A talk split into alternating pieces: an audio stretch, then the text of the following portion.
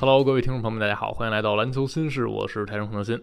这期节目呢有点意外，本来我是没想更的啊，因为最近休赛期，大家也看到了，我总是周一周五变成一周更两期。今天也没太想聊这一期节目，但为什么聊了呢？是因为得感谢北京的天气啊，现在北京瓢泼大雨，狂风大作，外边根本没法走。于是我就被困在了体坛周报报社这儿啊，这走也走不了，没事干，干脆录这一期节目。所以要感谢这个天气啊。那这期节目我们聊什么呢？还是把中国男篮的比赛重点说吧。在这之前，嗯，最近 NBA 这边也有一些个小的消息啊，当然说是小消息，内容非常大啊，就是杰伦布朗签了一个超过三亿的提前续约的合同，这是 NBA 历史上第一个破三亿的巨额合同。很多人问，哎呀，杰伦布朗配吗？他凭什么能拿这么多呀？为什么呀？其实也没有那么多为什么啊，就是赶上好时候了呗。现在 NBA 整个的工资水涨船高，所以杰伦布朗拿到的就是他能拿的最大的合同，一个指定老将的提前续约啊。因为他今年入选了最佳阵容，所以达到了要求，可以从下份合同的起薪就拿到工资帽百分之三十五。啊，因为工资帽大涨，所以他的起薪就非常高，这份合同就破了三亿啊，和之前那些超级巨星指定老将的合同是一样的啊，比如于老师签那个巨额的二点七几亿的那个合同啊，只不过现在工资帽是更高了。那杰伦布朗这份合同最后一年的薪水就将。逼近七千万美元，非常非常夸张。但是由于最近我们看到的是，呃，姆巴佩和中东那边土豪球队利亚德新月传出来要给他一年超七亿欧元的这样的薪水，大家就对钱这个概念都已经很模糊了，或者就觉得有姆巴佩这个合同放在这儿，杰伦布朗算什么啊？乔丹算什么啊？人家姆巴佩这一年赚的比勒布朗詹姆斯整个 NBA 生涯到现在赚的薪水还要多，真的是非常夸张的，钱都不像。钱了啊！但是恭喜杰伦布朗吧啊！虽然说他在球场上可能还算不上我们想中那种顶级超级球星，但是他毕竟达到这个水准，他也和绿军能够继续携手啊，他肯定是大赢家了。至于凯尔特人是不是赢家，那就只能看双探花还能携手走到哪里了。那么回到中国男篮啊，中国男篮今天是在北京时间的凌晨和斯洛文尼亚进行了一场热身赛，这是男篮在欧洲拉练的第一场公开的热身赛。那之前和克罗地亚打两场是闭门赛，这场比赛是面向球迷开放的。我们看到当地有一些斯洛文尼亚球迷也去现场了。这场球男篮输了啊，但是输的并不多，只输了两分球。总的来说，这场比赛我相信大家应该是能满意的啊，因为。对面和我们都有一些人员的缺损啊，李凯尔今天是刚从上海启程飞向斯洛文尼亚和中国男篮会合，所以这场没有李凯尔。而斯洛文尼亚人家那边缺的人更多，东契奇、钱查尔啊、托比这样核心都不在，包括佐兰德拉季奇也不在，所以斯洛文尼亚也是刚集训了一周啊。他们和中国男篮相比，可能处在对自己而言更初期的一个国家队的一个阶段。但是斯洛文尼亚依然是这场比赛优势的一方啊，人家坐拥主场，本身就是欧洲劲旅啊，之前在欧洲杯拿过冠军。然后去年欧洲杯呢，在八进四的时候被波兰爆冷淘汰的，虽然没有这样的东西超级球星在，但是他们本身的投射能力啊、整体的经验啊、战斗力啊，还是要比现在中国男篮要好的。所以，我们依然是一个下课上的姿态啊。但这场比赛，中国男篮在大部分时间里都保持着领先啊，甚至在前三节打完的时候还领先七分，是在最后时刻，相当于输了几个关键球才把这个比赛输下去的。所以这比赛啊，我看完录像，整体感觉是中国男篮还是有很多亮点的。尤其是和看以往中国男篮的比赛相比，你会觉得这支球队确实有一些不一样啊，有一些进步的地方，让你感觉攻防两端起码是非常明确的。在乔尔谢维奇执教之后，中国男篮一直在强调他们的高大化，强调对抗能力、运动能力，同时强调防守啊。首先你要和世界级别的球队在身体上能够对上话，然后你才能说发挥自己的技战术。因此这场比赛呢，乔尔谢维奇也继续沿用的他是这个理念。啊，然后过去这一个月的训练和比赛，让你看到中国男篮有初见成效的一些模模子出来了。这场比赛，呃，首发是胡明轩、赵睿搭档后场，前场是张镇麟、周鹏和周琦。整个出场时间最长的五个人是周鹏、赵继伟、张镇麟、周琦、赵睿啊，这是按照时间顺序排下来的。周鹏是出战时间最长的。然后整体的轮换啊，主要的一个理念就是中国男篮不会摆太多小个子球员在场。孙明辉和赵继伟是互相轮替的啊，这是一号位上的一个人选。然后胡明轩、赵睿和崔永熙基本上就是在二号位摇摆，崔永熙有可能摇摆到三号位。胡明轩和赵睿是可以同时搭档的啊，但是胡明轩、赵睿、赵继伟和孙明辉这四个人不会有三个人同时在场啊，就不会有太多小个的球员，不会有那种三后卫。然后张镇麟呢是有可能摇摆到四号位，朱俊龙是替张镇麟这个位置和他进行一个轮替。在大前锋的位置上，基本上是周鹏和富豪，然后中锋就是周琦、胡金秋啊，于家豪上了一会儿，有很短的一段时间，我没记错的话，上的是小阵容啊，就是周琦和胡金秋都不在啊，应该是富豪顶到了五，应该是用了富豪、金金。呃，崔永熙，如果没记错的话，就很短很短的几个回合，整体看下来，中国男篮一直保持着身材尺寸上的优势，所以这个优势也给我们带来了效果啊，就是我们的禁区得分几乎是对方一倍，然后篮板球也赢了，是四十一比三十二啊，前场篮板也是赢的。那我们先来说好的地方，好的地方除了我们刚才强调的啊，你的体型优势、高度优势把握住了啊，以往我们也有很多，我们有大内线，本来中国男篮就是传统内线强的球队嘛，我们有内线，但也会有一些比赛输给尺寸不如我们的对手，在篮板球方面啊，在内线的对话方面，但是这场球我们把篮板球还有内线得分的这个优势都巩固住了，我们的篮筐保护的也更好。然后好，另外好的第二点呢，我是觉得整个中国男篮在防守和进攻两端。思路还有打的东西是很明确的。进攻一端，我们有内线的核心，比如周琦，虽然他不是易建联啊，不是大致，不是姚明那个级别啊，但他依然是这支中国男篮的支柱。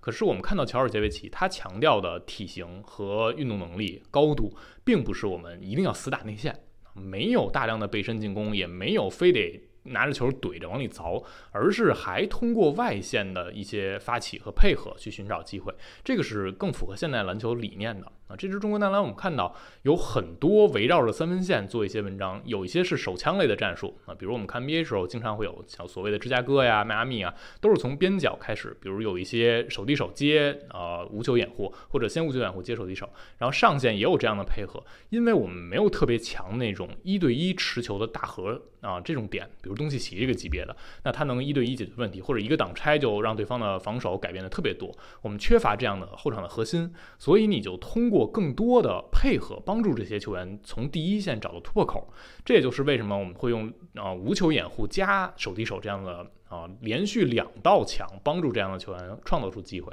当你在第一线有一个小的突破口之后啊，能够过掉第一线，会吸引对方的协防或者改变对方的防守轮转，你再去找机会。所以乔治杰维奇这套中国男篮，他们在进攻一端很强调把内线的空间拉开。啊，虽然我们有胡金秋、有周琦、有这样的那没有特别远距离投射能力的球员，但是并没有让他们死在内线站着，而是大量把他们拉到弧顶去做配合、做文章啊。这个时候有可能就是锋线从两个四十五度获得机会往进冲，有可能是胡金秋或者周琦在挡拆的过程中顺下去吸引对方的防守，然后我们就看到中国男篮有很多这样的啊进攻会显得不那么停滞了啊。不是说我升在里边要位，然后往里掉，或者我升一个球一个球往里怼，而是通过这样的从外向内的突破或者传球找到一些机会，这看上去就比以前流畅多了。而且还有一个点，我想提醒大家，就是中国男篮在这场比赛里展现出来，他们寻找底角的意识是非常强的啊！无论是从四十五度空切进来，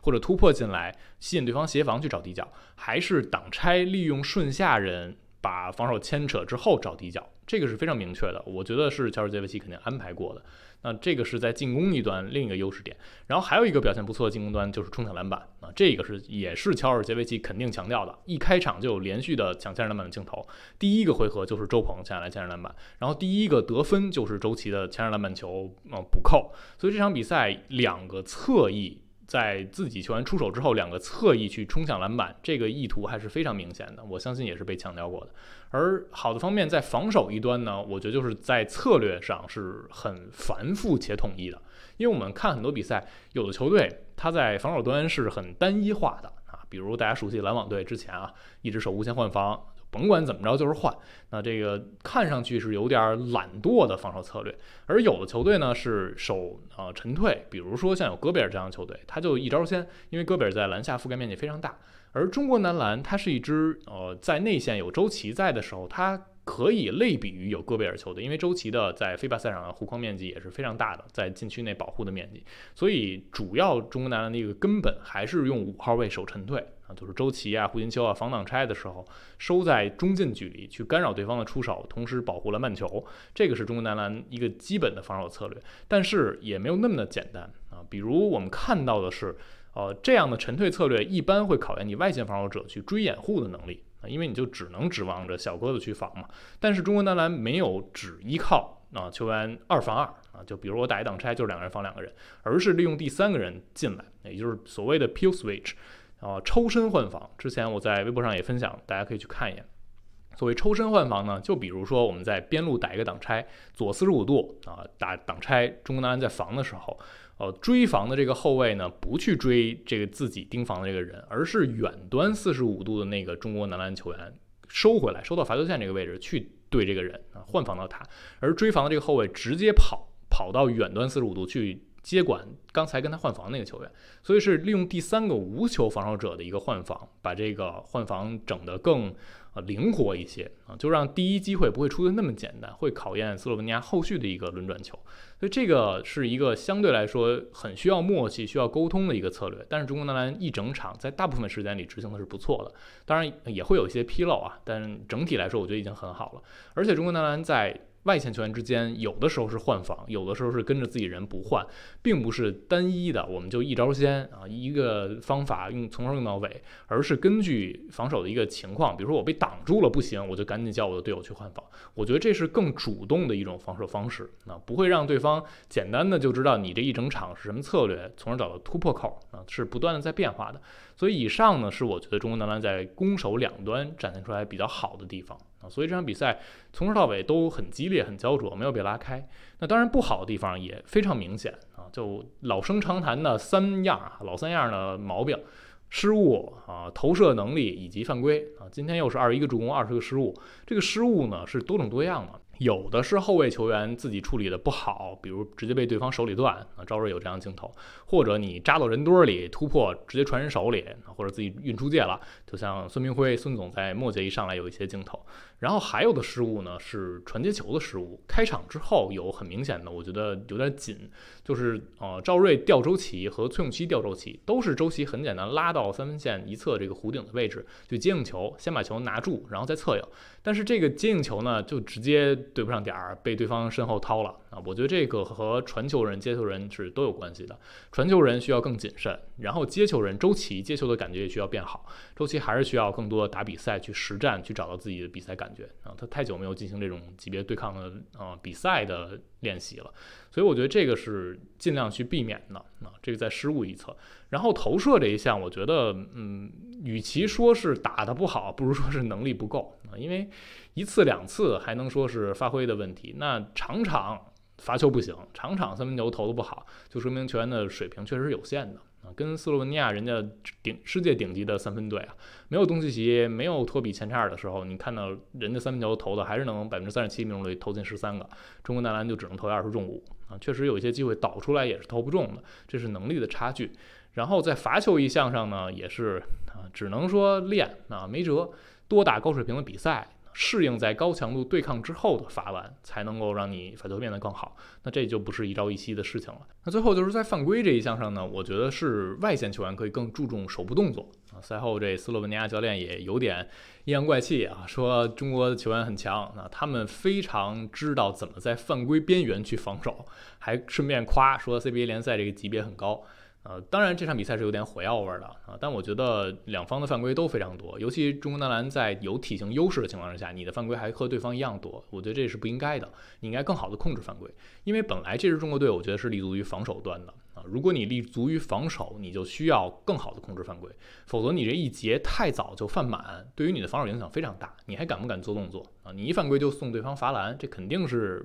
要赔本的啊！所以我觉得犯规控制也是要注意的。那这些是中南这场暴露出来的问题，还有呢，是我隐隐的担忧啊，就是这支中国男篮拥有李凯尔之后。我一直在说，呃，里凯尔一定能给球队带来帮助。攻防两端，它的功能性太丰富了。今天场球看下来，你就觉得老乔这套东西，除了中锋的位置，里凯尔随便踢，踢哪个点都行啊！我相信这场看完，大家也不会执着于说我们非得用后卫去过渡到前场。你不摆后卫怎么能行呢？因为我们看到，当赵继伟被对方盯防的时候，很多时候就是崔永熙运球过前场，那里凯尔完全可以胜任啊！而且里凯尔推转换的能力在 NBA 赛场也得到了印证的。啊，这个时候中国男篮有很多反击打不出来，是不是反而可能李凯尔去打主控的时候能更好的去实现？那如果李凯尔连主控的这个角色都能嗯扮演的差不多，那剩下的角色就真的随便了，二三四号位他想打哪个位置打哪个位置，你就觉得这阵容里他替哪个人啊？除了周琦这一点，除了中锋这一点，他替哪个人都是可以的。但是我担忧的是什么